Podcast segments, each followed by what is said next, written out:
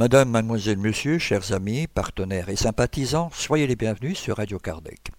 À l'entame de cette seconde émission de septembre 2015, nous vous proposons de suivre la conférence Esprit souffrant et le concept de l'enfer par notre frère Richard Bonneau, actuel responsable du Conseil Spirit français. Elle fut présentée lors du 16e symposium de Wégimont les 30 et 31 mai 2015. Celle-ci sera immédiatement suivie par un exposé organisé par le CESAC Bruxelles en date du 15 août 2015 par notre sœur Lénire Cardozo sur le thème Cultiver des paroles saines.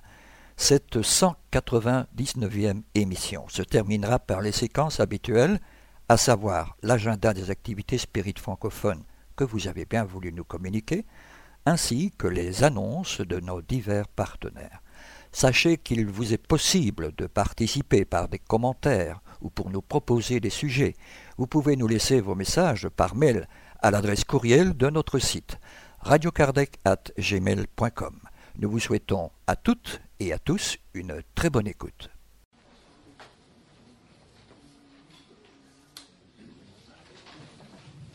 Nous avons le plaisir d'accueillir euh, Richard, qui est responsable du Conseil Spirit français, qui nous vient tout droit de Nice, qui a apporté un peu de soleil ici. Il va nous parler des esprits souffrants et le concept de l'enfer.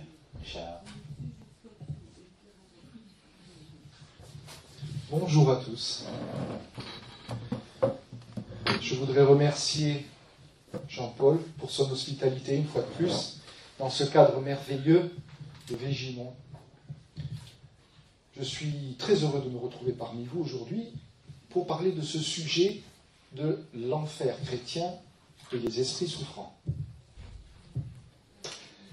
L'enfer est un concept qui a considérablement influencé l'humanité. Je crois que tout le monde a été, de près ou de loin, euh, dans une situation de réflexion par rapport à l'enfer. L'enfer est quelque chose qui, pendant des siècles et des siècles, a été la cause d'une grande frayeur. C'est très intéressant, je voudrais rebondir aussi sur ce qu'a dit Jean-Paul euh, en préambule. Le spiritisme évoluera avec la science. La science avance, la loi de progrès est en œuvre, et donc il y a des découvertes qui sont faites, des réflexions qui sont produites. La grande différence avec ce qui se passait au Moyen Âge, c'est qu'aujourd'hui, les hommes de science ont normalement le droit de réfléchir et de proposer des hypothèses, et même de les vérifier. Cela n'a pas toujours été le cas. Voyez-vous, il y a de très nombreux exemples d'hommes de science qui ont été euh, persécutés. Je cite par exemple Galilée. Galilée avait émis un postulat comme quoi la Terre euh, était ronde et qu'elle tournait, c'était gravissime. Surtout d'imaginer que, eh bien, elle ne fut pas le centre de l'univers. Il y avait là beaucoup de conséquences dramatiques pour les théologiens de l'époque et pour l'Église. Il y avait des enjeux politiques considérables.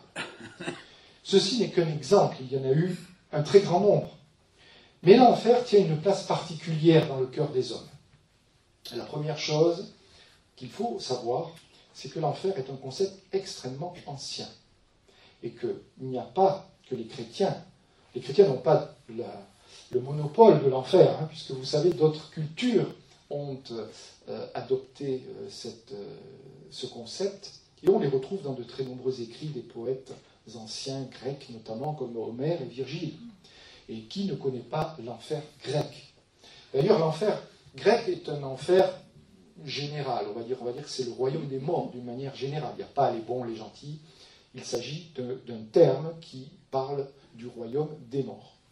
En plus, il y a de grandes différences avec l'enfer chrétien. C'est que dans l'enfer grec, il y avait quelqu'un chargé de garder euh, l'enfer. Je parle bien entendu de Pluton. Et un chien à trois têtes qui gardait l'entrée. mais il n'était pas à persécuter euh, ses hôtes. C'était très différent. Il était simplement là pour faire son travail. C'est un genre de gardien de geôlier, en quelque sorte. On a évidemment une autre image de l'enfer chrétien. Ensuite, dans cet enfer grec, il y avait évidemment une différence entre deux conditions. Il y avait ceux qui étaient euh, avec les bienheureux, et ceux-là allaient dans ce que l'on appelait les Champs-Élysées. Et il y avait ceux qui étaient plutôt euh, soumis à toutes sortes de supplices et qu'on amenait dans le Tartare. Et là, on trouve toutes sortes de supplices que l'esprit humain a pu inventer, des choses tout à fait originales. Vous avez sans doute entendu parler de Sisyphe, qui devait éternellement remonter un rocher en haut d'une montagne. Vous avez entendu parler de Tantal, Tantal qui, à qui on a fait un beau cadeau, puisque lui ne pouvait jamais atteindre des fruits euh, au-dessus de sa tête, puisque chaque fois qu'il essayait de s'approcher, il disparaissait. Et il ne pouvait jamais se baisser pour prendre de l'eau, puisqu'il était euh, dans, dans, une rivière, pour étancher sa soif non plus, puisque dès qu'il se baissait, eh bien, l'eau disparaissait. Il y avait beaucoup de supplices tout à fait originaux que les Grecs euh, les poètes grecs avaient inventé. D'où tiraient-ils cela De songes peut-être On peut toujours se poser des questions. Hein. Il y avait aussi les euh, Danaïdes hein, qui devaient remplir les seaux percés, des jarres percées en permanence pendant l'éternité, euh, la rudiction, etc., etc. La liste est longue. si vous avez envie d'en savoir plus, je vous, encourage à lire l'Odyssée et, et l'Iliade qui parle beaucoup de cela et tous les poèmes de Virgile également. Donc, vous voyez que l'idée n'est pas nouvelle. Seulement, voilà, les chrétiens ont fait plus fort, ils se sont approprié cet enfer. Ils ont fait de la surenchère, parce que l'enfer grec n'était pas assez, bien que cela paraisse effrayant, n'était pas assez, on va dire, terrible, et donc les chrétiens se le sont appropriés. Ils se le sont appropriés sur des bases extrêmement discutables. Ça veut dire qu'à la base, il s'agit du résultat d'interprétation de textes. Comme pour beaucoup de dogmes, nous sommes ici d'une façon caractéristique dans une conséquence d'interprétation des textes. Ce genre de gymnastique a amené l'humanité dans des siècles d'obscurantisme, avec toutes sortes de dérives qui sont euh, dramatiques, qui ont mené évidemment une partie certainement euh, utile pour le progrès de l'humanité. Je, pense que, évidemment, euh, le monde spirituel était tout à fait conscient euh, que certaines des conséquences allaient pouvoir peut-être amener l'homme à se dégager de lui-même et chercher à s'émanciper de ces euh, carcans qui ont été créés par ces dogmes. Le mécanisme est simple. Comment créer un dogme? Alors voilà comment on crée un dogme. D'abord, on part d'un fait. Ensuite, on rédige, on écrit ce fait. On dit voilà, il s'est passé ceci. On le confie à d'autres personnes dans la durée qui vont le recopier. Ces personnes vont vouloir amplifier le phénomène parce que, évidemment, celui qui l'a écrit, il l'a écrit d'une façon, mais comme on veut avoir une influence un petit peu plus importante sur ses contemporains, on va encore augmenter, dans le bon sens ou dans le mauvais sens, la chose. Et donc on va l'enjoliver. Et petit à petit, on déforme considérablement la vérité. Et on va même lui donner un aspect totalement magique dans certains cas. Quelque chose qui est infaisable pour le commun, mais qui est faisable par quelque chose qui peut être assimilé à une divinité ou qui se rapporte à une divinité. Et c'est ainsi que naissent les dogmes. La plupart des dogmes, bien sûr, certains dogmes ne sont pas euh, arrivés de cette manière, ils sont plutôt dus à une croyance qui, qui s'est perpétrée. Mais les dogmes, certains dogmes ont été fabriqués de toutes pièces pour des raisons de contrôle. Voyez-vous, les hommes de l'Antiquité, et même euh, de l'avant-Antiquité, avait cette propension à se rattacher à des choses très concrètes. La spiritualité était quasi inexistante. Il y avait des croyances qui étaient innées, bien sûr. C'est-à-dire qu'au fond d'eux, tout le monde avait la croyance en quelque chose. Parce que ça, c'est dans la nature de l'homme. On n'a pas besoin de convaincre qu'il y a autre chose parce que nous l'avons en nous.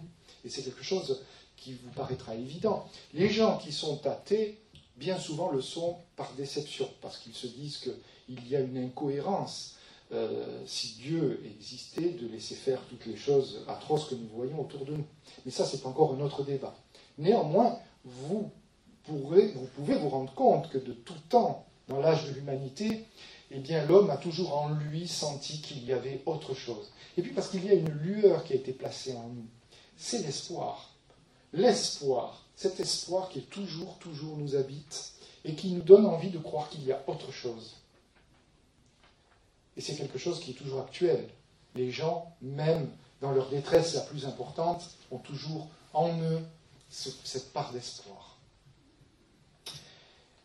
Seulement voilà, l'espoir c'est beau, on dit que l'espoir fait vivre, c'est bien. Mais il a fallu progresser et donner une forme à cet espoir. Et comme les gens n'avaient pas une culture spirituelle très importante, ils se sont projeté dans une image correspondant à un monde de matière. C'est-à-dire, voilà, qu'est-ce qui se passe lorsque je fais une bonne action? Eh bien, J'ai une conséquence immédiate en recevant en principe une récompense. Si par contre je fais une mauvaise chose, alors je reçois une punition. Et cela, on le ressent euh, euh, ne serait-ce que dans des parents, euh, le rapport parent-enfant. Lorsque votre enfant fait une bêtise, en général, on a tendance à le punir, pas à le récompenser. Et dans une mesure plus importante, on se trouve bien sûr face à des fautes graves, et donc il fallait imaginer des châtiments de plus en plus graves. C'est ainsi que la loi du talion est née. On a dit, pour être équitable, œil pour œil, dent pour dent. C'est une loi intéressante, puisque d'une certaine manière, elle euh, évoque quand même quelque chose qui apparaît comme juste. D'ailleurs, Gandhi a dit que si on appliquait cette loi à la lettre, les gens deviendraient tous aveugles, vous vous rendez compte. Mais je pense que ça partait d'un bon sentiment. Indépendamment de ça, c'est ainsi que sont nés des châtiments de plus en plus graves. Et que les hommes ont appliqué leurs lois. Alors ils ont fait des barèmes. Si euh, on vole, alors on coupe la main. Si on tue, alors on est tué soi-même. Et ainsi de suite. il y a des lois qui sont arrivées progressivement, euh, qui ont été codifiées. Seulement, voilà. Le problème, c'est que l'imagination de l'homme n'a pas de limite dans certains domaines. Et qu'il a considéré relativement vite que ce qu'il y avait de pire comme souffrance sur Terre, quelle est à votre avis la souffrance la plus terrible qu'un homme puisse endurer? Vous l'avez tous vécu au moins une fois. Qui ne s'est jamais brûlé? Devant sa cuisinière ou bien euh, devant son barbecue. La souffrance par le feu est reconnue comme étant une des souffrances les plus atroces qu'un homme, un être humain puisse endurer. Et donc, il est devenu normal d'imaginer que un lieu rempli de flammes serait le suprême supplice que l'on pourrait infliger à une personne. Mais vous remarquez quand même qu'il s'agit là de concepts tout à fait matériels. C'est là où encore nous sommes pris dans une vision qui nous ramène à quelque chose de matériel. Et la localisation de ces lieux est aussi euh, quelque chose qu'il serait intéressant de discuter, puisque même les théologiens n'ont jamais su placer réellement euh, ces lieux à un endroit déterminé. Alors que, bon, les Grecs, c'est un petit peu différent. Ils ont dit que ça se trouvait sous terre, donc ils l'ont localisé. On avait plutôt une notion de bas pour l'enfer et une notion de haut pour le ciel. Donc il y avait déjà une espèce de conscience que ce qui se trouve en bas en général est pas bon, ce qui se trouve en haut est meilleur. Donc de là, l'extrapolation faisant, progressivement, on est arrivé à des idées du ciel et d'un enfer qui se trouverait dans les entrailles de la terre, même si, euh, évidemment, à l'époque, vous savez, il y avait déjà des mines, ils allaient extraire des, euh, des minéraux, déjà de l'époque de l'Antiquité romaine, hein, on extrayait le cuivre, le soufre, etc., etc. Et les entrailles de la terre étaient épouvantables, donc c'était très facile de conforter les écrits des poètes de l'époque. Alors l'enfer fait son petit bonhomme de chemin petit à petit, et on voit apparaître dans l'Ancien Testament déjà des concepts, euh, notamment le shéol. Le shéol est cité à de nombreuses reprises dans euh, différents ouvrages, ainsi que la fournaise ardente. Vous avez sans doute entendu parler de ce, terme. En fait, c'est très simple. On avait des lieux. Vous savez, à l'époque, quand on avait des, poubelles hein, dans les maisons, euh, ça ne se passait pas comme aujourd'hui. Aujourd'hui, vous mettez tout dans un sac poubelle, et puis vous sortez vos poubelles, et puis quelqu'un passe et les ramasse. À l'époque, ça ne marchait pas comme ça. À l'époque, vous deviez prendre vos poubelles et vous deviez les sortir vide. Et vous les ameniez dans un lieu dans lequel on brûlait tout. Et ça brûlait en permanence. Parce qu'évidemment, les poubelles, ben, ça arrive tout le temps. Alors on mettait le feu pour qu'il n'y ait pas d'odeur, pour que ça puisse détruire ces ordures, et ça brûlait en permanence. Et c'est ainsi qu'on a eu le shéol, la fournaise ardente, etc., etc. Et donc on pouvait imaginer que laisser un homme au milieu de ce feu éternel, ce feu permanent, pardon, était quelque chose de terrible comme punition. Et c'est pour ça que beaucoup de prophètes ont utilisé cette image. Parce que dans l'inconscient de l'époque, et même dans le conscient, eh bien c'était une image concrète. C'est-à-dire que voilà, si je fais des bêtises, on va me jeter là-bas. Et ça, ça faisait déjà peur. On brûlait les gens, c'est devenu petit à petit euh, une punition, bien que, euh, évidemment, les peuplades de l'époque utilisaient les pierres aussi, euh, la lapidation était un des moyens d'exécution très, très en vogue. À ce moment précis de l'Antiquité, lorsque Jésus, après a fait son apparition, il a cité à plusieurs reprises une vague idée de quelque chose que les théologiens ont interprété comme étant l'enfer. Cette vague idée a été confortée un petit peu plus tard, mais bien plus tard, par euh, le credo des apôtres, en disant que Jésus, une fois exécuté, serait descendu en enfer. Donc là, vous voyez, petit à petit, on commence tout doucement à fabriquer un dogme. Mais il faut être très prudent avec ces écrits parce que ces écrits sont souvent un problème d'interprétation. Vous seriez surpris de savoir comment ces écrits sont arrivés jusqu'à nous. La Bible est un livre fantastique, c'est probablement le livre le plus ancien de l'humanité. Je dis probablement parce que nous n'avons pas tout découvert de notre passé. Je ne peux pas euh, vous assurer ici aujourd'hui qu'il n'y aura pas d'autres découvertes antérieures à cette époque. Nous ne savons strictement rien. Et donc la Bible a été, d'une certaine façon, un ensemble d'écrits qui ont été mis ensemble et qui ont constitué un ouvrage plus important. D'une manière schématique, nous avons donc deux parties, l'Ancien Testament et le Nouveau Testament. L'Ancien Testament fait référence à l'enfer de la manière dont je, vous les ai exposés, à savoir avec la géhenne et la fournaise ardente. Dans le Nouveau Testament, on n'en parle non pas tellement. On parle de purification par le feu, comme étant quelque chose de tangible. L'apôtre Paul en parle également à plusieurs reprises. Mais il n'y a pas de description telle que, par exemple, Dante nous l'a produite. Vous ne la trouverez nulle part, cette description. Dans la Bible, j'entends. Donc, vous voyez, il y a un glissement progressif entre quelque chose qui a été écrit dans les évangiles, et même dans l'Ancien Testament, et puis des interprétations progressives avec des écrits notamment des pères de l'Église. Vous savez, ce sont des érudits qui ont énormément fait avancer les concepts euh, théologiques que nous avons encore aujourd'hui en vigueur. Et ces concepts euh, ont laissé euh, énormément de traces, puisque certains sont à l'origine de dogmes qui ont la peau très très dure. D'autres ont été revus, mais vous avez beaucoup de ces érudits qui ont écrit des choses tout à fait étonnantes. Et certaines choses tout à fait intéressantes d'ailleurs. Si vous voulez un jour euh, parcourir ces, ouvrages, euh, vous pouvez lire les livres de Thomas d'Aquin, François d'Assise, etc., Il y a beaucoup de choses étonnantes dans leurs écrits. Et il y a des réflexions spirituelles aussi, parce que certains se rendaient bien compte qu'il y avait des choses qui ne tenaient pas la route. C'est pas facile, vous savez, parce qu'à l'époque, c'était simple. Si jamais vous vous écartiez euh, du chemin, eh bien vous vous retrouviez sous le bûcher. je pense que vous pouvez imaginer que ça faisait peur un peu à tout le monde. Donc, ces gens-là essayaient de dire que peut-être c'était pas tout à fait ça et qu'il fallait considérer les choses sous un angle plus raisonné. Et nous avons ainsi, euh, euh, avec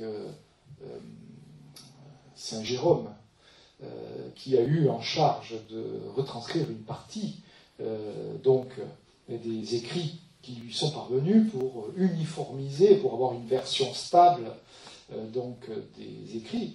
Et il a bien écrit au pape en lui disant qu'il voulait euh, une décharge de responsabilité parce qu'il n'arrivait pas à obtenir une cohérence dans les textes. Et que donc il avait été obligé, enfin on l'obligeait à, à, recoller les morceaux d'une certaine manière. Il a dû faire des entrées dans le texte pour donner une cohésion globale.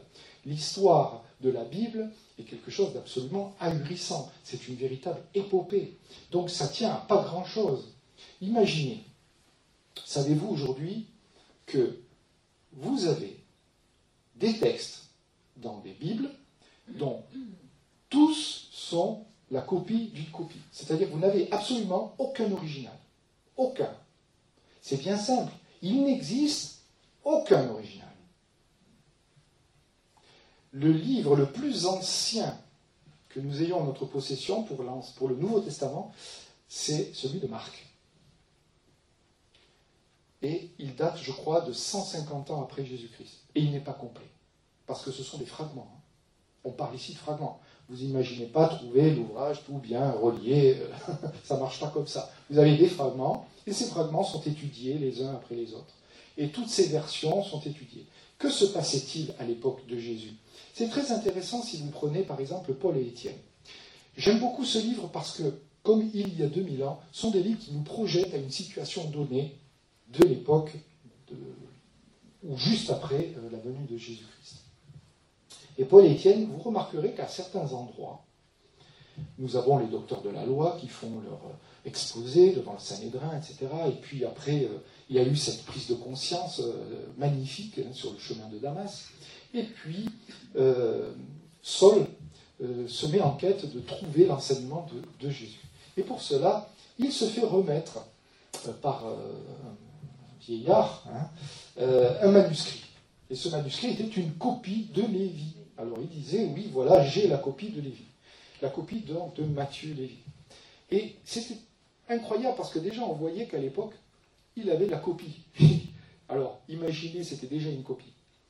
Faites une petite expérience. Prenez le livre de Matthieu et écrivez-le du début à la fin sur du papier libre.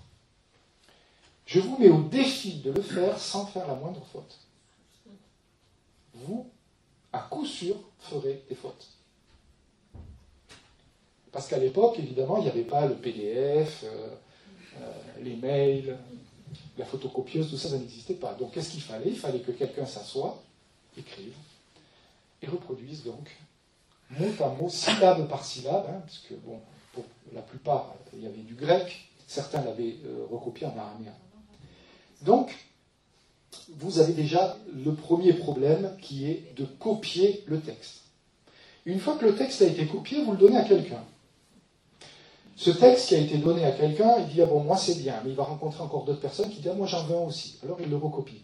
Mais il y a encore autre chose. Je vous ai dit qu'il n'y avait pas de photocopieuse, il n'y avait pas de PDF, il n'y avait rien de tout ça. Mais il n'y avait pas aussi des lettrés dans tous les coins de rue à cette époque-là. Parce que figurez-vous qu'à l'époque, savoir écrire était quelque chose quand même de. C'était une qualité rare.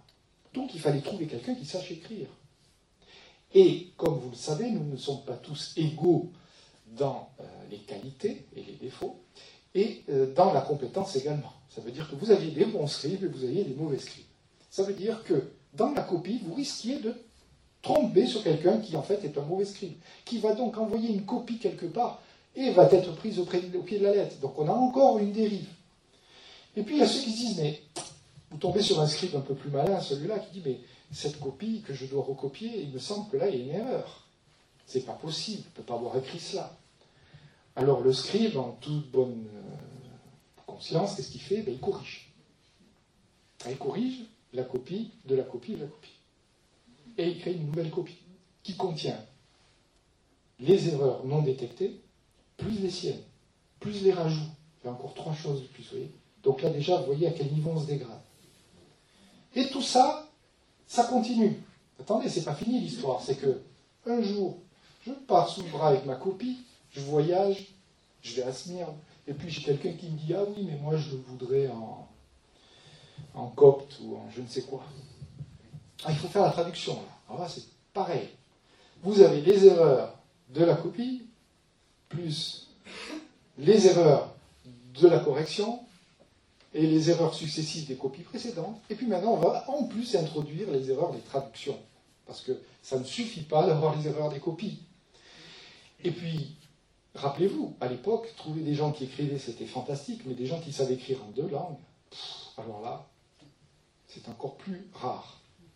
Et c'est ainsi que petit à petit, ces textes ont été copiés, copiés, traduits, modifiés, altérés. Certaines de ces modifications sont euh, des fois d'inattention, hein, clairement on le voit, et d'autres sont des erreurs intentionnelles. Parce qu'il y a des gens déjà qui voulaient préserver une certaine image. Et quand ils lisaient des choses qui ne leur convenaient pas, eh bien, ils le corrigeaient.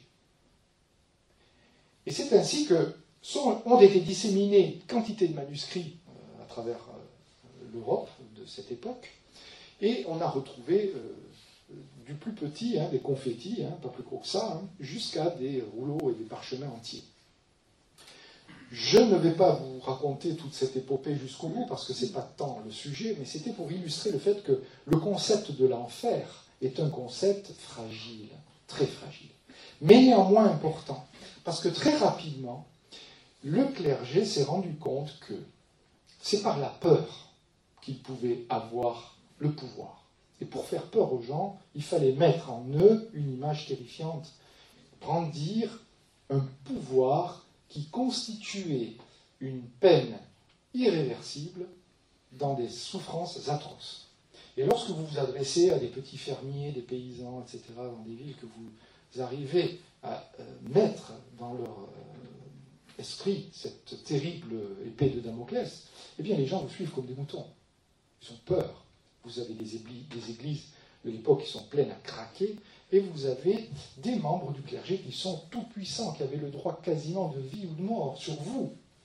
Dès qu'ils vous sentaient dans une déviance, eh bien, euh, ils pouvaient prononcer euh, une sentence et vous étiez euh, condamné à mort, brûlé, ou pire encore, dans certains cas, excommunié.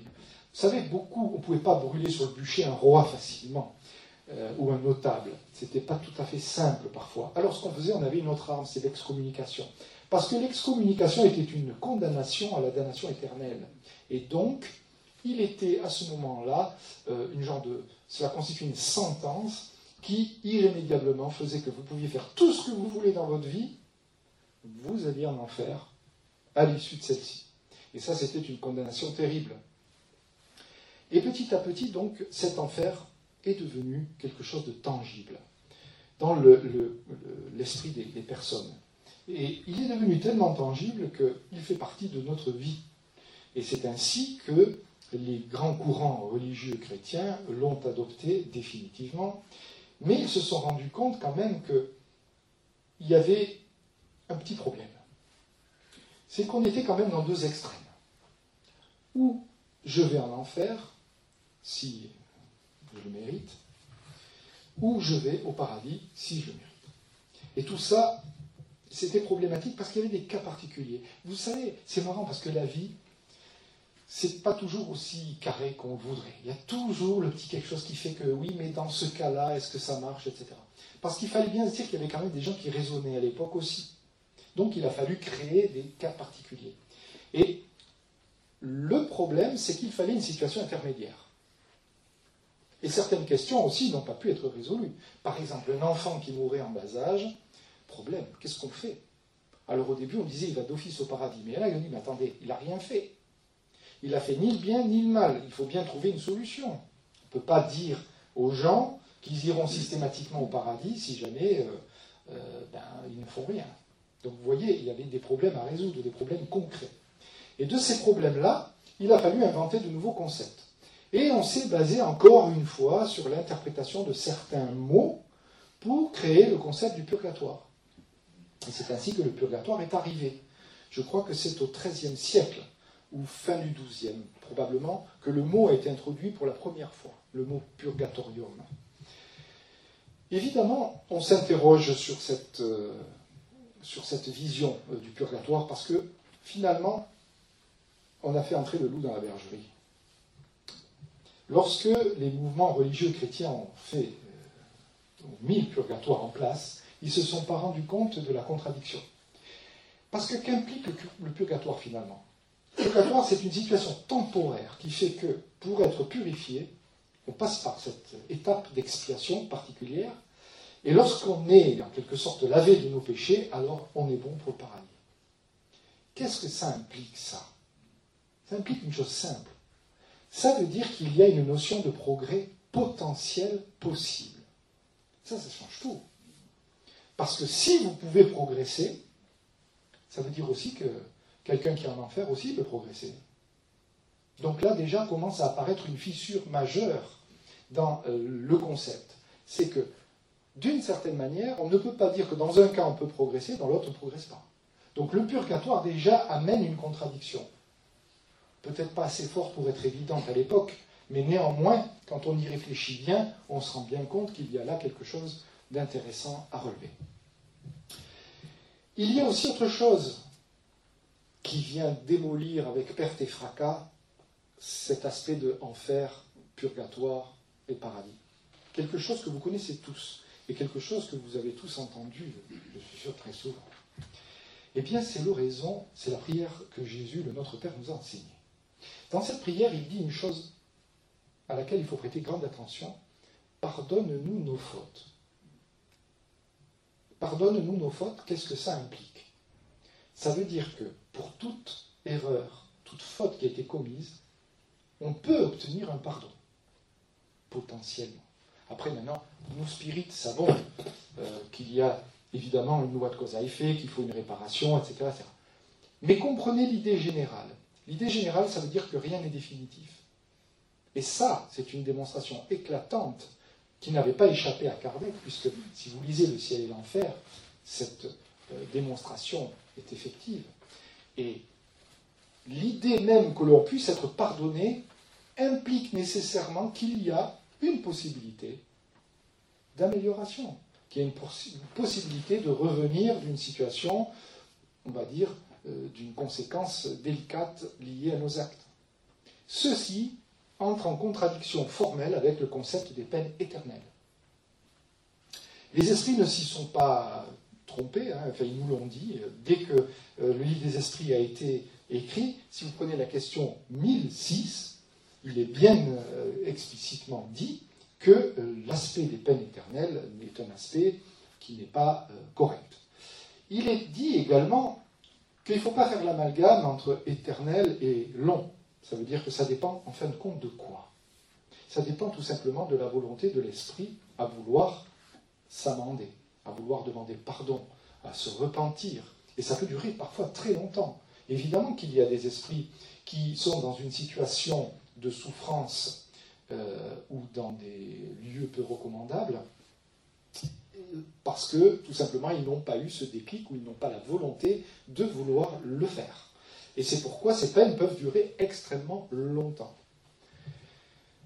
Il est intéressant de se poser la question par rapport à cela, de cette situation.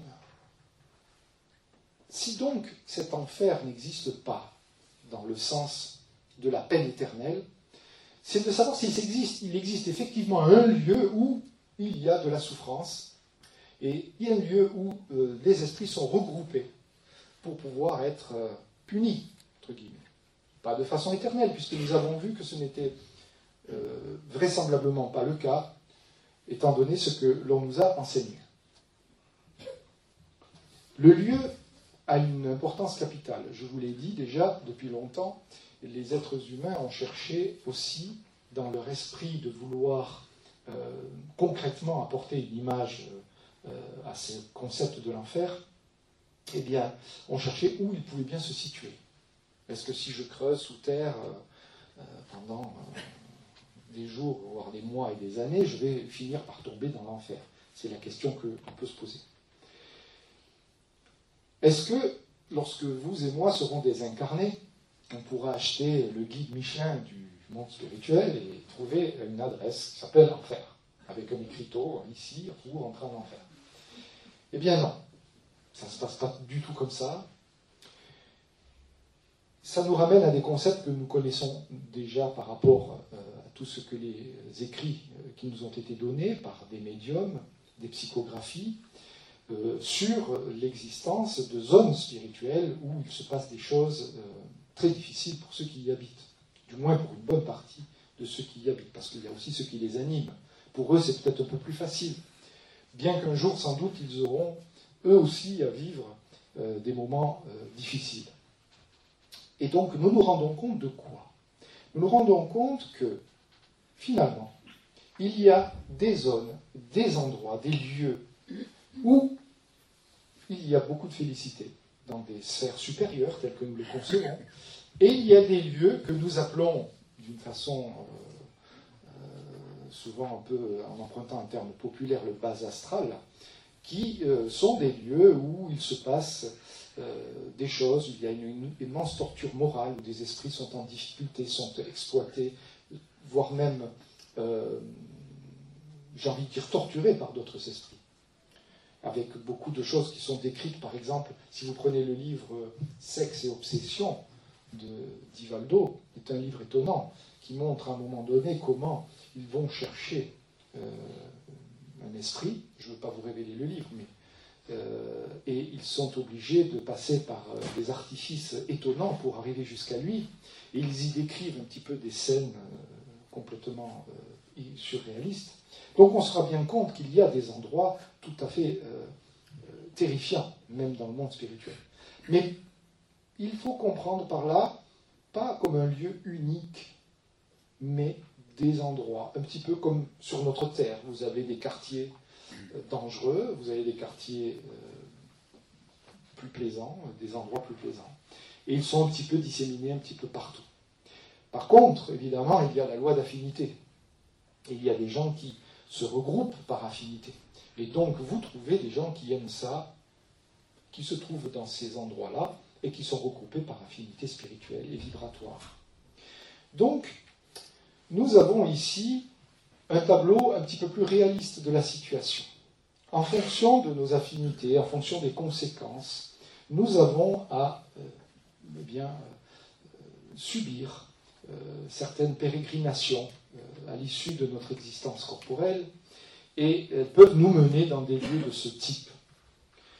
Mais elles peuvent aussi nous laisser dans des lieux très voisins, hein, comme il a été dit un petit peu plus tôt, dans le seuil, où il y a également euh, des lieux d'une grande souffrance. Et c'est là que ce concept prend toute sa signification aussi pour nous spirites, parce qu'il nous amène à nous poser la question sur les personnes qui sont dans ces lieux et qui ont besoin d'aide. Parce que tout le monde n'y est pas forcément de gaieté de cœur. Il y a des gens qui sont là mais qui n'ont pas la force de réagir pour pouvoir en sortir, ou qui ne savent tout simplement pas comment en sortir. Et c'est là qu'entrent en, jeu euh, des cohortes d'esprits qui sont spécialisés dans ce type de situation. Et c'est là qu'entrent en jeu aussi des gens comme vous et moi. Parce que grâce à nos actions, nous pouvons en aider beaucoup. Nous avons cité tout à l'heure 20 milliards d'esprits euh, dans le voisinage de notre planète. Je vous laisse imaginer, ça fait combien d'esprits souffrants? Une quantité très, très importante. Cette quantité, chers amis, fait qu'il apparaît clair qu'un de nos devoirs est de nous occuper d'eux. Parce que voyez-vous, beaucoup d'entre eux sont abandonnés. Tout simplement parce que ils n'ont plus nécessairement de gens qui pensent à eux, ou de personnes qui ont la conscience de leur état. Les spirites ont cette notion. Pas que les spirites, il ne faut pas non plus devenir euh, trop sectaire dans ce domaine, parce que euh, nous avons beaucoup de contacts avec le clergé, euh, en tout cas dans ma région, et euh, nous racontons un petit peu ce que nous faisons dans nos séances. Et ils sont très intrigués et euh, nous relatent aussi qu'eux aussi ont des séances de prière pour les esprits, pour les âmes en peine. Ils appellent ça évidemment différemment. Mais il y a des situations intermédiaires dans lesquelles ils pensent que les prières peuvent effectivement amener un bien-être considérable. Donc, c'est quand même, je dirais, nous n'avons pas le monopole de l'aide aux esprits souffrants. Néanmoins, nous avons une flexibilité plus importante grâce aux moyens dont nous disposons, parce que grâce euh, à notre structure, à nos connaissances, nous pouvons faire une aide plus ciblée, plus adaptée, parfois en fonction des situations. Nous avons organisé une campagne qui va se terminer à la fin de cette année pour l'aide aux esprits souffrants euh, France, et euh, cette campagne avait pour but de sensibiliser les personnes sur le fait que chacun peut apporter sa contribution dans ce domaine. Et nous pouvons aider ces esprits qui sont en enfer, dans leur enfer, parce que chacun a son enfer. Aider les esprits qui sont dans cet enfer consiste à des choses très simples. Évidemment, entre le noir et le blanc, il existe aussi le gris. Concrètement, ça veut dire qu'il y a des moyens très simples et il y a des moyens beaucoup plus complexes. Chacun fera à la portée de ce qu'il est possible pour lui. Si vous avez des moyens simples, sachez qu'une simple pensée, une simple prière, apportant une vibration d'amour pour le collectif souffrant, est déjà une merveilleuse contribution. Je vous laisse imaginer, si tout le monde faisait ça,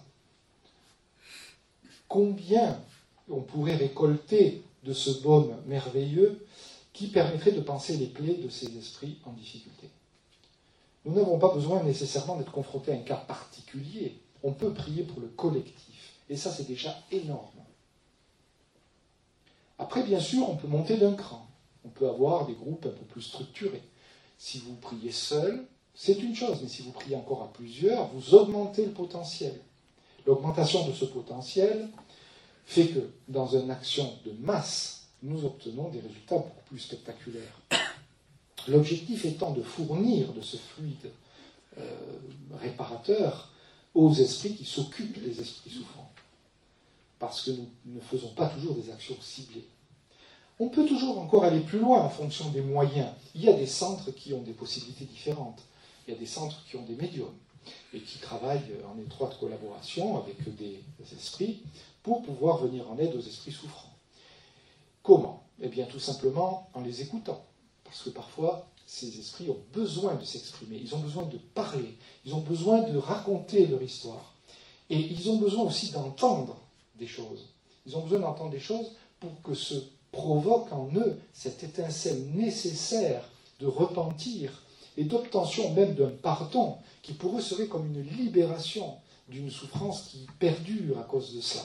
Et nous pouvons, dans bon nombre de situations, par euh, des moyens simples, leur apporter cette aide. On peut aller encore plus loin, évidemment. Si vous avez des groupes encore plus sophistiqués, expérimentés, on peut euh, entamer des dialogues avec ces esprits en souffrance. On peut les orienter, on peut leur apporter une orientation. Après, nous rentrons dans des concepts comme la désobsession, qui encore sont l'apanage plutôt de groupes qui sont très expérimentés et qui, évidemment, sont munis de personnes qui euh, ont des fonctions très précises et qui savent très très bien quoi faire en toute situation. À chaque degré correspond un moyen. Chacun peut faire selon son moyen.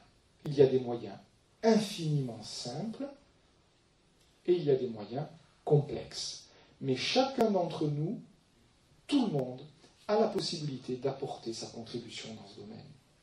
Rendez-vous compte quelle merveilleuse récompense cela peut être quelle merveilleuse opportunité de pouvoir servir et de pouvoir aider notre prochain dans la difficulté et d'apporter à ces esprits incarnés qui ont un espoir pour eux, dans leur vision, dans leur perspective très limitée, de pouvoir se sortir de leur situation. C'est donc pour nous un acte merveilleux, un privilège qui nous est donné aussi de la compréhension de cet état, de pouvoir contribuer à leur apporter notre aide. Voilà, chers amis, c'est un voyage euh, un peu court, euh, mais néanmoins, ce qui, euh, je pense, est le plus important pour nous, est de nous souvenir que nous avons les moyens d'agir. Et cela, nous ne devons pas l'oublier. Nous devons aider les nécessiteux. Ça fait partie de la mise en pratique des enseignements de notre Maître Jésus-Christ, qui a bien résumé les devoirs de l'être humain de s'aimer les uns les autres, comme euh, étant des devoirs d'une immense simplicité. Chers amis, je vous remercie beaucoup pour votre attention.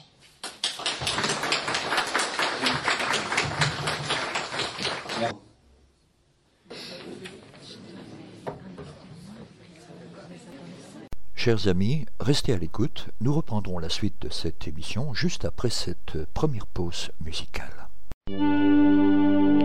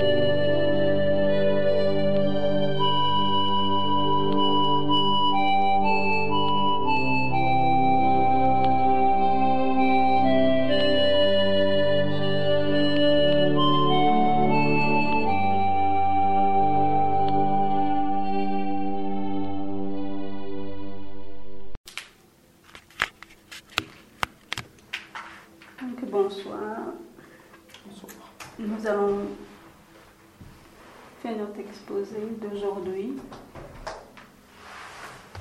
Et le thème de l'exposé, c'est le cultive des bonnes paroles, Euh, les paroles saines, les mots vulgaires qui blessent et qui nous perturbent, l'éducation personnelle et les bonnes manières, la délicatesse et la douceur.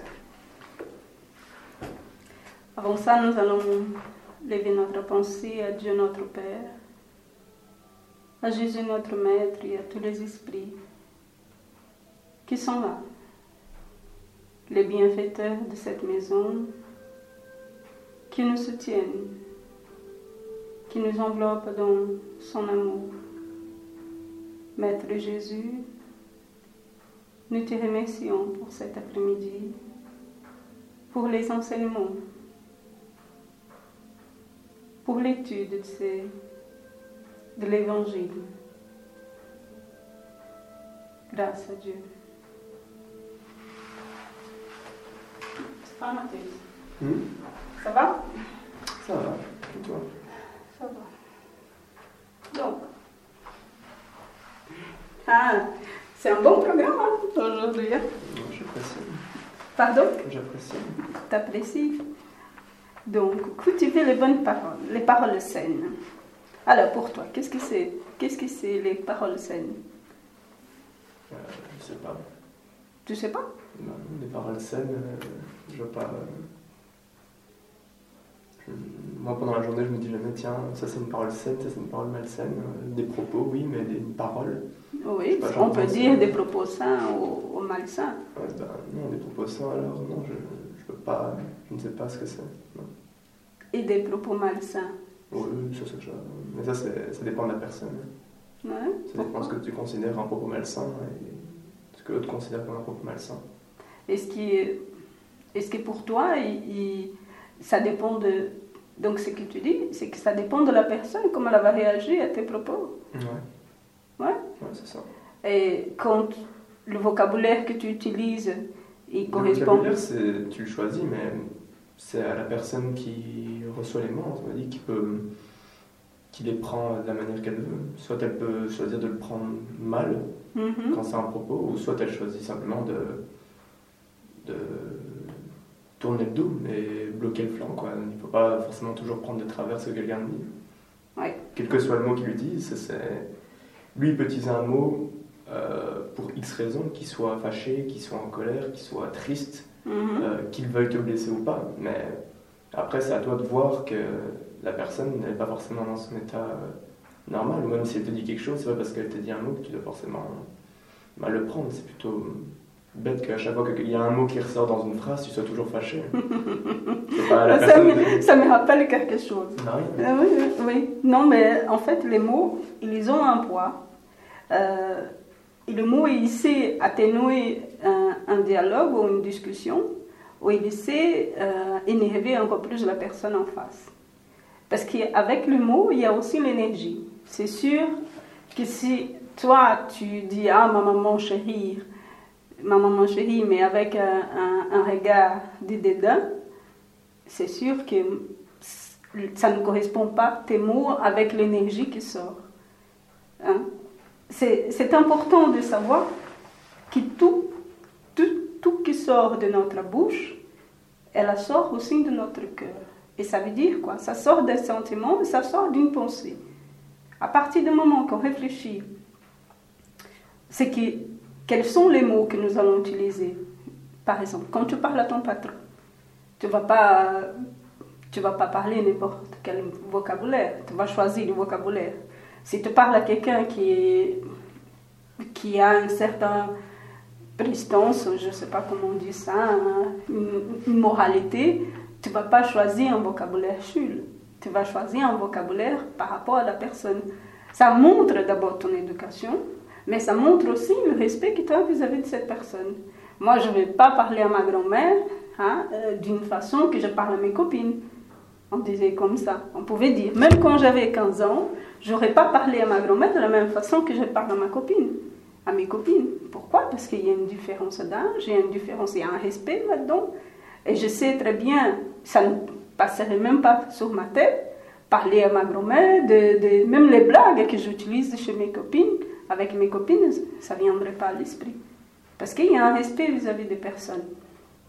Et ce respect, en fait, ce qu'il y a, c'est que euh, il traduit aussi ta moralité. Ta moralité, elle passe aussi par les mots que tu utilises. Quelqu'un qui utilise des mots vulgaires, tu n'as pas tellement envie d'aller voir cette personne. Ou alors tu vas voir que le cercle, le cercle d'amis qu'il y a, ce sont la plupart du temps des gens qui utilisent des mots vulgaires. Et si toi tu essaies de sortir de l'eau, par exemple, tu es une réunion de direction, tu es en réunion avec le directeur de ton, ton travail, de, de l'école, de la fac, n'importe.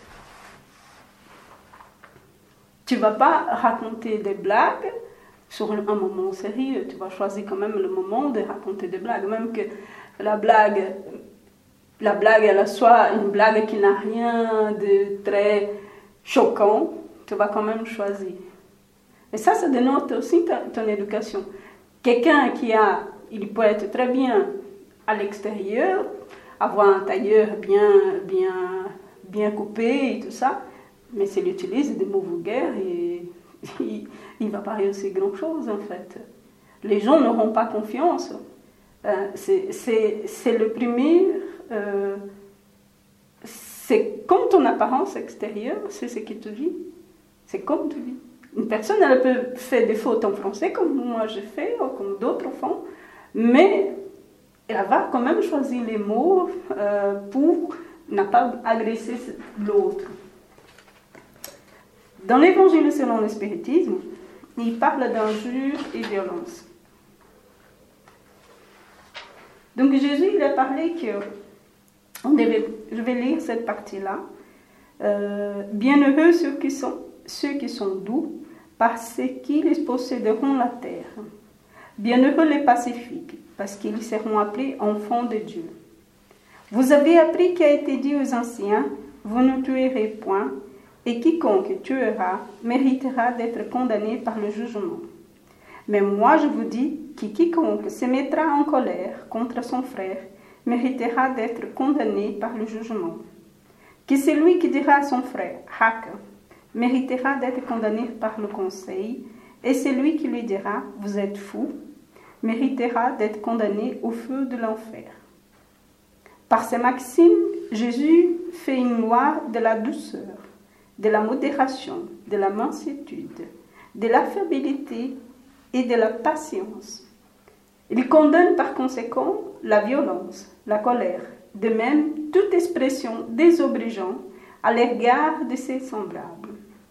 Hak était chez les Hébreux un terme de mépris qui signifiait homme de rien, et se prononçait en crachant et en détournant la tête. Il va de même, il va même plus loin puisqu'il menace du feu de l'enfer celui qui dira à son frère Vous êtes fou. Il est évident qu'ici, comme en toutes circonstances, l'intention aggrave ou atténue la faute. Mais en quoi une simple parole peut-elle avoir assez de gravité pour mériter une réprobation si sévère? C'est que toute parole offensante est l'expression d'un sentiment contraire à la loi d'amour et de la charité qui doit régler les rapports des hommes et maintenir entre eux la concorde et la fraternité, qu'elle entretient la haine et l'animosité. Enfin, qu'après l'humilité envers Dieu, la charité envers son prochain est la première loi de tout chrétien. Mais comptons Jésus par ses paroles, bienheureux ceux qui sont doux, parce qu'ils posséderont la terre. Lui qui dit de renoncer au bien de ce monde et promet ceux du ciel. En attendant les biens du ciel, l'homme a besoin de ceux de la terre pour vivre. Seulement, il lui recommande de ne point s'attacher, ne point attacher à ces derniers plus d'importance qu'au premier. Par ces paroles, il veut dire que jusqu'au dernier jour, les biens de la terre sont à Non, pardon. Par ces paroles, il veut dire que jusqu'à ces jours, les biens de la terre sont accaparés par les violents au préjudice de ceux qui sont doux et pacifiques. Que ceux-ci manquent souvent du nécessaire, tandis que d'autres ont le superflu. Il promet que justice le sera rendue sur la terre comme dans le ciel, parce qu'ils sont appelés les enfants de Dieu. Lorsque la loi d'amour et de charité sera la loi de l'humanité, il n'aura plus d'égoïsme. Le faible et le pacifique ne seront plus exploités ni écrasés par le fort et le violent. Tel sera l'état de la terre lorsque, selon la loi du progrès et la promesse de Jésus, elle sera devenue un monde heureux par l'expulsion des méchants.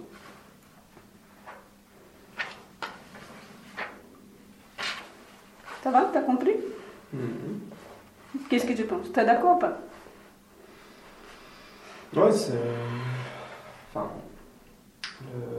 L'idée, c'est quelque chose de juste, c'est quelque chose euh, de bon, c'est quelque chose d'amour. Ça paraît euh, logique, sensé, tout ce qu'on veut quand on entend ce discours-là. On ne veut pas non plus être contre en disant euh, oui, euh, non, pour qu'il y, ait, pour qu'il y ait le respect, pour qu'il y ait l'amour, pour qu'il y ait euh, la paix, il faut qu'on s'insulte, il faut qu'on on tienne des propos injurieux envers l'autre, blablabla. Ça, oui, on ne peut pas être contre ce discours. Après, c'est pas, euh, pas ce sur quoi je veux réellement penser quand, si j'entends des propos, euh, c'est pas du fait, euh, tout ça ce qu'il vient de dire, quoi. Je vais pas pu retenir tout, parce que c'est, ça a pris quand même pas mal de temps, le fait de lire tout ça, donc j'ai juste l'idée principale, mais je vais pas rappeler chaque mot. Donc, en fait, Jésus il dit que euh, chaque mot offensant, euh, chaque parole offensante, euh, nous, on va contre la loi de l'amour et de la charité. Donc, pour toi, au départ, tu dis que bon, c'est l'autre qui est offensé. Moi, du coup, je jette mes mots et, et lui, il fait ce qu'il veut avec. c'est un peu ce tu as dit, c'est ça?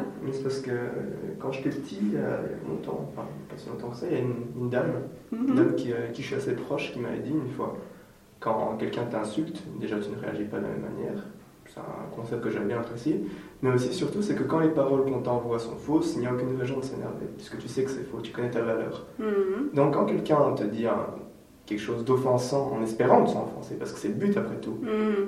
si tu te montres offensé, c'est que la personne a gagné, entre guillemets. Mhm. Quand quelqu'un insulte euh, ta famille, Mhm. toi-même, ou quoi, Mhm. si tu réagis de la même manière, ou en étant, euh, en perdant le contrôle de, De perdant ton, voilà, en perdant ton contrôle, la personne elle est gagnante et c'est bête parce que c'est, tu vas dans son jeu alors que si tu réagis simplement en, en prenant les mots, en comprenant moi il me dit ça, ok. Moi je sais que c'est faux simplement. Alors qu'on on peut te dire quelque chose de vrai. Moi ça m'est déjà arrivé aussi qu'on me dise quelque chose de vrai. Au moment même je suis, je suis choqué puis après j'ai réfléchi, je fais non, il a raison. Euh, À ce moment-là, pas pour euh, une grosse insulte, mais je dis pour un défaut où tu es par orgueil touché parce que non, c'est pas Mhm. vrai. Si tu me dis ça, non, c'est faux, c'est toi qui dis ça, t'es vraiment bête, pourquoi tu me dis ça? Mais après, quand tu réfléchis, tu remarques, euh, après plusieurs fois, tu dis, ah ben, tiens, en fait, c'est. Quand il dit ça, bon, il a utilisé un mot qui m'a qui m'a touché, pas se mentir, mais c'est qu'il y avait du vrai là-dedans. Par contre, quand quelqu'un me dit quelque chose, même si ça peut être l'un des mots les plus offensants de la langue française ou de n'importe quelle langue, Mhm. si je sais que c'est faux, je vais pas être touché, je vais juste dire, ben, écoute, dis ce que tu veux, moi je, je sais que c'est faux, Cause toujours. cause toujours. Oui, là c'est quand toi tu reçois le mot. Ben oui. Tu parles à partir. Moi ici, je parle aussi comme tu reçois, mais je parle quand toi tu exprimes tes mots. Tu vois? Une fois, une chose c'est, je vois que tu as bien compris ta leçon. J'espère que tu vas savoir mettre ça en pratique toute ta vie. Ça, ça sera très bien.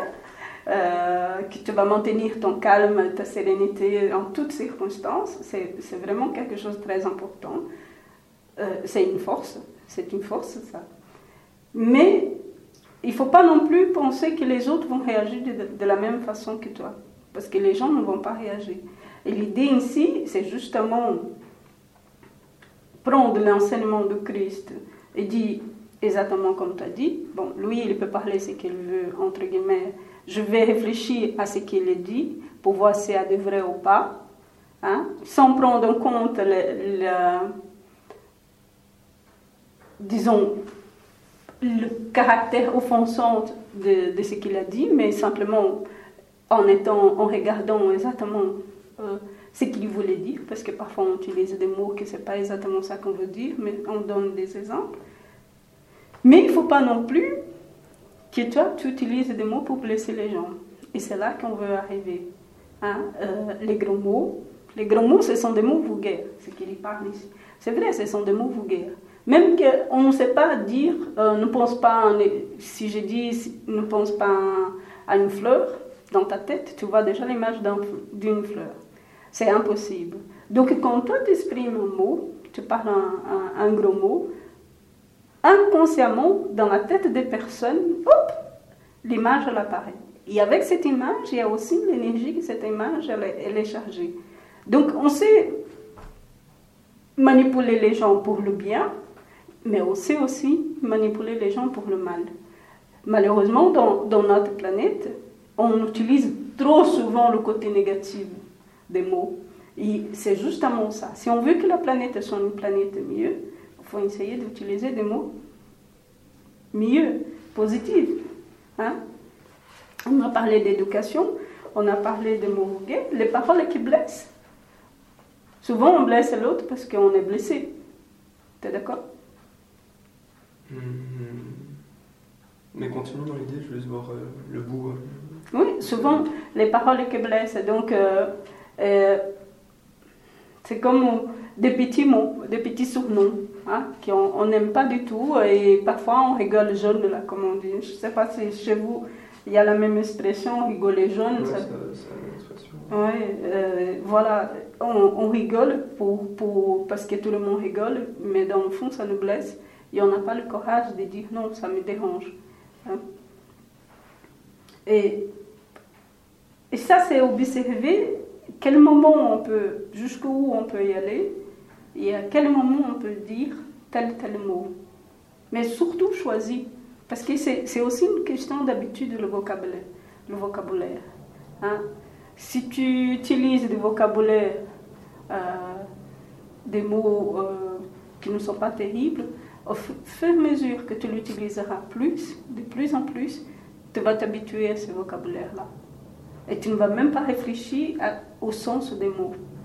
Et du coup, tu vas, tu vas jeter de saleté partout.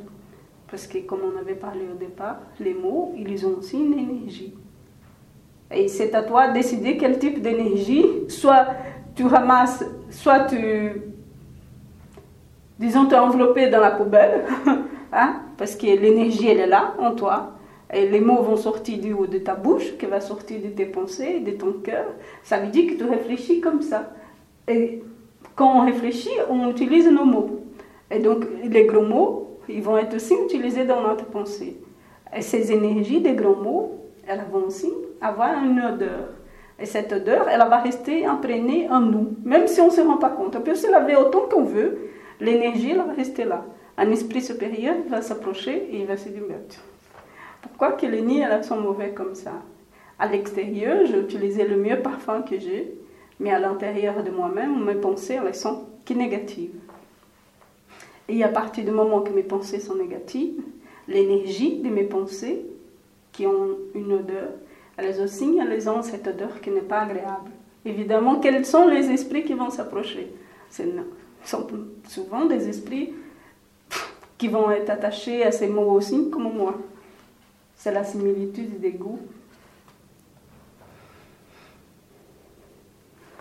Et on aimerait bien avoir tout près de nous des personnes qui sont délicates, des personnes qui sont douces, hein, des personnes qui sont, qui sont aimables, pas des personnes qui crient tous les temps. Hein?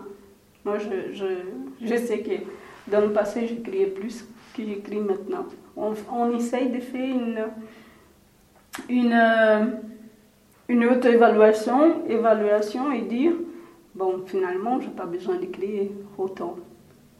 Euh, tu as l'habitude d'écrire, toi? Oui. Oui ah, hein? ah ouais. Et tu as réfléchi déjà au pourquoi que tu écris Non, je n'ai pas vraiment pensé je crie simplement quand ça m'arrive. Je sais dans quelles circonstances ça se produit et je sais que c'est des circonstances qui sont là pour crier. Ah bon? Ah oui, c'était dans, dans un, un, stade de foot. Euh, c'est vrai que si tu vas chouchouter l'oreille de ton copain, il n'y a personne qui va entendre. Mais si tu veux te faire entendre, je comprends très bien. Une chose, c'est il y a des, des personnes, et même des groupes de personnes, qui, qui font, ne savent pas parler, ne savent qu'écrire. Et ça, c'est un problème d'éducation ou parfois un problème d'oreille. un problème d'oreille. On est dur d'oreille. La personne qui, qui, parle très fort, elle n'entend pas. Donc, elle, comme elle ne s'entend pas, elle a, elle a besoin d'augmenter sa voix. Hmm. Et c'est vrai que la plupart du temps, quand on parle avec quelqu'un qui entend moins, elle fait souvent répéter. Donc, l'éducation, elle passe aussi sur, sur celle de sœur. Celle de sœur. L'idée de ne pas crier, de ne pas parler des mots vulgaires. Ah, on n'a jamais vu Jésus parler de grands mots, ou crier, ou, hein? on n'a jamais parlé.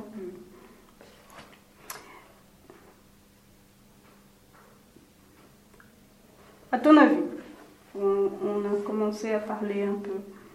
Est-ce que les esprits inférieurs peuvent influencer les mots qu'on va choisir? Oui. Oui, comment? D'après ce que j'ai appris, c'est que les esprits inférieurs, quand ils peuvent faire développer une idée dans la tête de quelqu'un. Oui. Alors j'imagine qu'ils peuvent sûrement faire développer euh, un niveau un peu plus bas qu'une idée, c'est une phrase, puis après une phrase, un mot. Donc si un esprit peut te jeter un mot euh, dans ton oreille, ou dans ton esprit, ou tout ce que tu veux, en pleine discussion, en plein... En dispute, tu veux dire Non, ça peut être n'importe quoi. Des fois, tu peux regarder la télé, tu peux être en train de lire un livre, mais tout d'un coup, tu peux penser à un mot comme ça. Tu, tu peux penser des fois à un animal, tu peux penser à... Enfin, il y a une idée qui arrive dans ta tête, et alors parfois, ça peut arriver. Ça ne m'étonnerait pas euh, qu'en pleine discussion, un esprit puisse t'indiquer un mot que tu devrais utiliser plutôt qu'un autre. Et tu parles des esprits en forme générale ou des esprits inférieurs Des esprits en forme générale. Hmm. Si les esprits inférieurs peuvent t'influencer, euh, à mon avis, les esprits supérieurs peuvent aussi t'influencer. Oui. Et, et quelle, est, quelle, quelle, va être la, l'importance de, de l'influence? Les esprits supérieurs, les esprits inférieurs? Qui est plus fort, on va dire? Il n'y en a pas de plus fort, je dirais simplement que ça dépend de la personne en elle-même déjà. Mhm. Si la personne a des tendances, euh, on va dire, euh, euh, si la personne elle-même est un esprit incarné, mais un peu, on va pas dire sauvage, mais un peu inférieur. Inférieur, oui, je vais pas utiliser le terme inférieur parce que brut, enfin je ne sais pas comment expliquer, c'est tu, tu les chiens ne font pas des chiens. Comment expliquer ça? C'est que tu attires ce que tu dois, tu dois comme tu as expliqué, euh, les, esprits supérieurs, ils vont sentir un, esprit inférieur. Bon, ils peuvent s'en approcher pour, euh, je sais pas, pour essayer de une mode d'énergie, pour essayer de le, diriger vers une meilleure solution, essayer de l'aider. Mais un esprit inférieur va attirer des esprits inférieurs, comme un esprit supérieur va attirer des esprits supérieurs. Après, un esprit normal, moyen, si on arrive à trouver l'esprit le plus moyen possible, ça dépend de son état. S'il est dans un état euh, euh, où tout d'un coup il est euh, en pleine plénitude et il, va vers le haut, il peut attirer des bons esprits, des mauvais esprits, mais il ne sera pas trop affecté par les mauvais esprits. Mais s'il est dans un état un peu, un peu sauvage, comme on dirait, un peu triste, un peu. voilà, un, état qui fait qu'il attire des inférieurs, il va, inconsciemment, il va bloquer euh, sa tête sur les Qu'est-ce qui va faire qu'il va attirer plus des esprits inférieurs que des... C'est son état, ça veut dire son évolution, c'est ça? Non, je veux dire son état euh, du moment. C'est-à-dire que si par exemple, je sais pas, tu viens de te faire virer, tu vas automatiquement avoir... Euh, J'en ai très peu de personnes qui, quand elles se font virer, réagissent de la meilleure manière. Donc ça peut être un état comme ça. Parfois tu as faim, parfois tu es fatigué, parfois tu, tu penses à, je sais pas, la facture que tu dois payer, mais après tout d'un coup, il peut aussi avoir une nouvelle oh, ta fille a eu un bébé euh, alors que tu le désirais, euh, ton mari a une promotion, tu, tu viens d'apprendre qu'un de tes meilleurs amis va venir te visiter, tu peux être, tout dépend de l'état dans lequel tu es, c'est ça que je veux dire.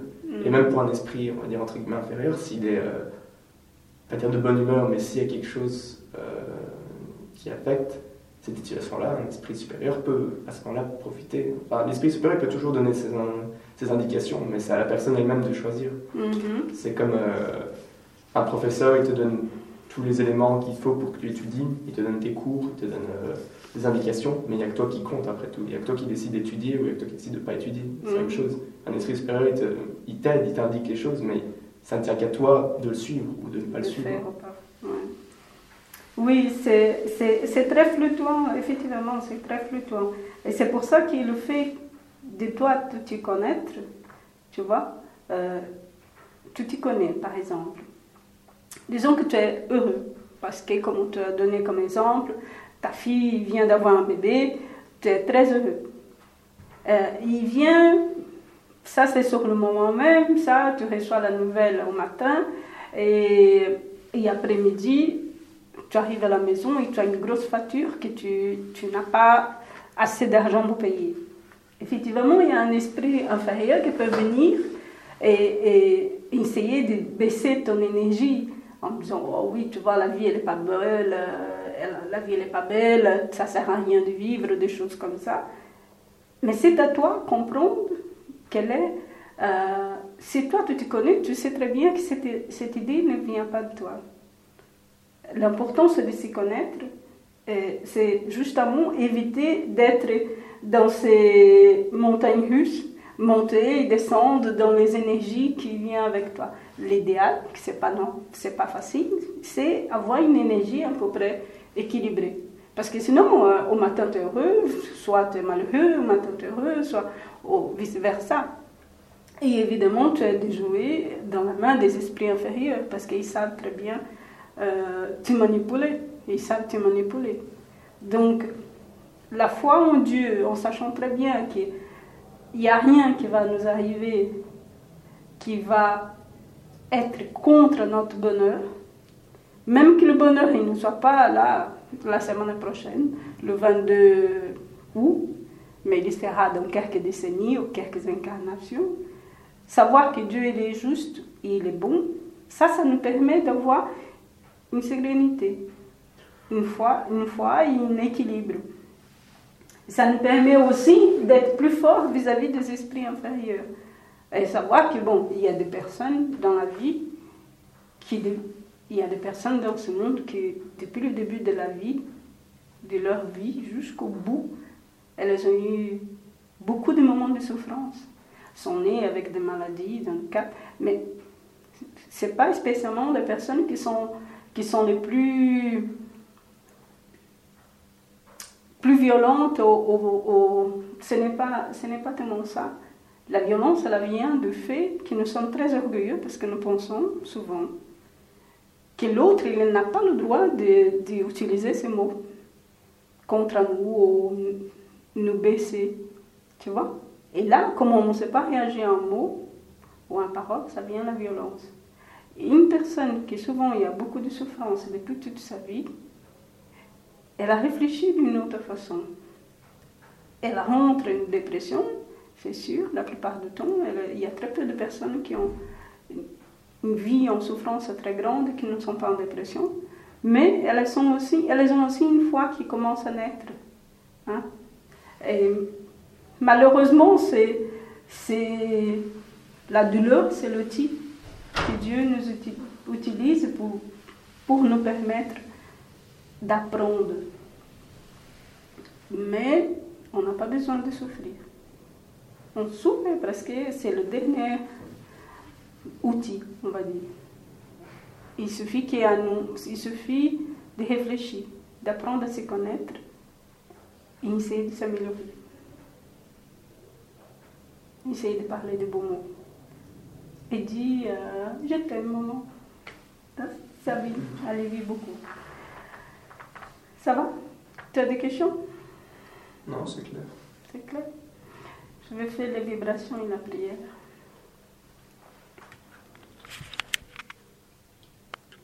Chers amis, merci de bien vouloir rester à l'écoute. La suite des activités et communiqués de nos divers partenaires juste après cette seconde pause musicale.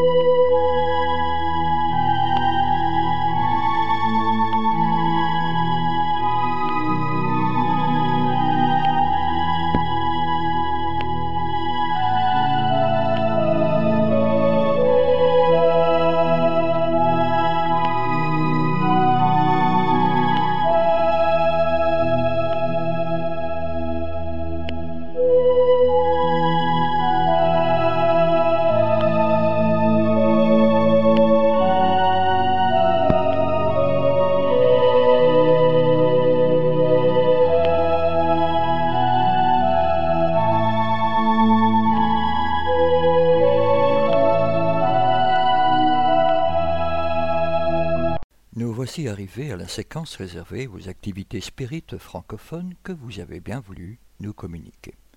Au Grand-Duché de Luxembourg, au Centre philosophique Spirit Attitude d'amour, conférence sur la force psychique, fluide et santé.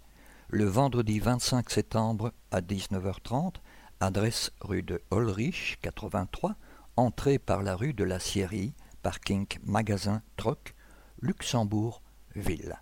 Renseignements et inscriptions via la voie téléphonique en formant pour le Luxembourg le 352 691 768 314 ou pour la Belgique le 0476 913 966.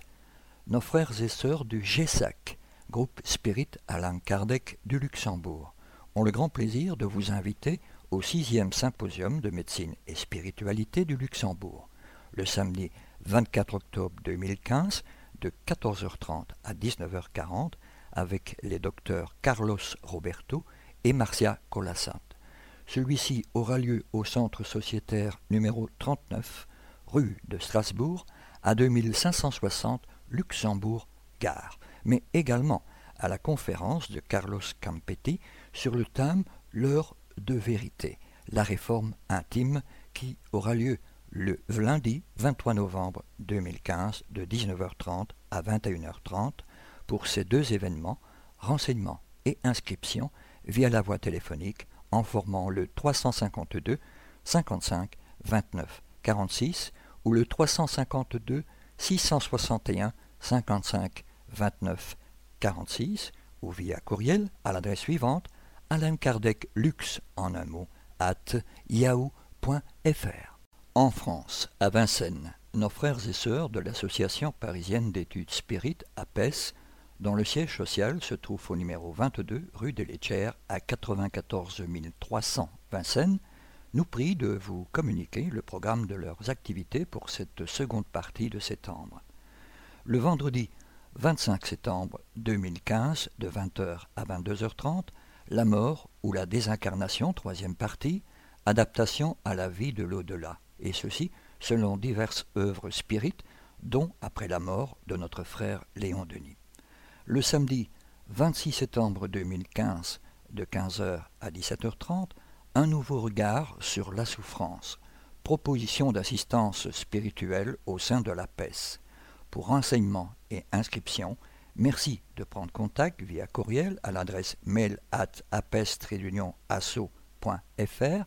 par la voie téléphonique en formant depuis la France le 01 41 93 17 08 ou le 07 82 09 71 58 ou directement via le site internet de l'association www.apes-asso.fr. À Grézieux-la-Varenne, nos amis de l'association du chemin ont le plaisir de vous inviter à une conférence sur le thème NDE et ouverture du cœur. Lors de cette conférence, M. Jacques Blanc partagera avec vous son expérience de mort imminente, NDE, vécue dans son enfance. Il vous présentera à cet effet son livre qui s'intitule Les réalités de l'âme. Celle-ci aura lieu à la salle AEP 5 rue de l'Artisanat à 69 290 Grézieux-la-Varenne le samedi 26 septembre 2015 à 14h30. Attention, réservation obligatoire. Doigt d'entrée 9 euros, boisson comprise. Contact et réservation via courriel à l'adresse suivante asso.du.chemin at free.fr. À Dunkerque, l'association Résonance Spirituelle vous donne rendez-vous le dimanche 27 septembre 2015 à 14h30 pour une conférence sur le thème L'au-delà, message d'amour, message d'espoir.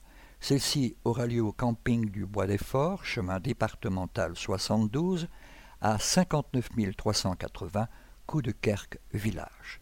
Pour information et inscription, merci de prendre contact avec l'association par la voie téléphonique en formant depuis la France le 06 48 38 63 85. Le mouvement spirit francophone nous informe que le 8e congrès de médecine et de spiritualité aura lieu les 24 et 25 octobre 2015 à Lille, au Grand Palais.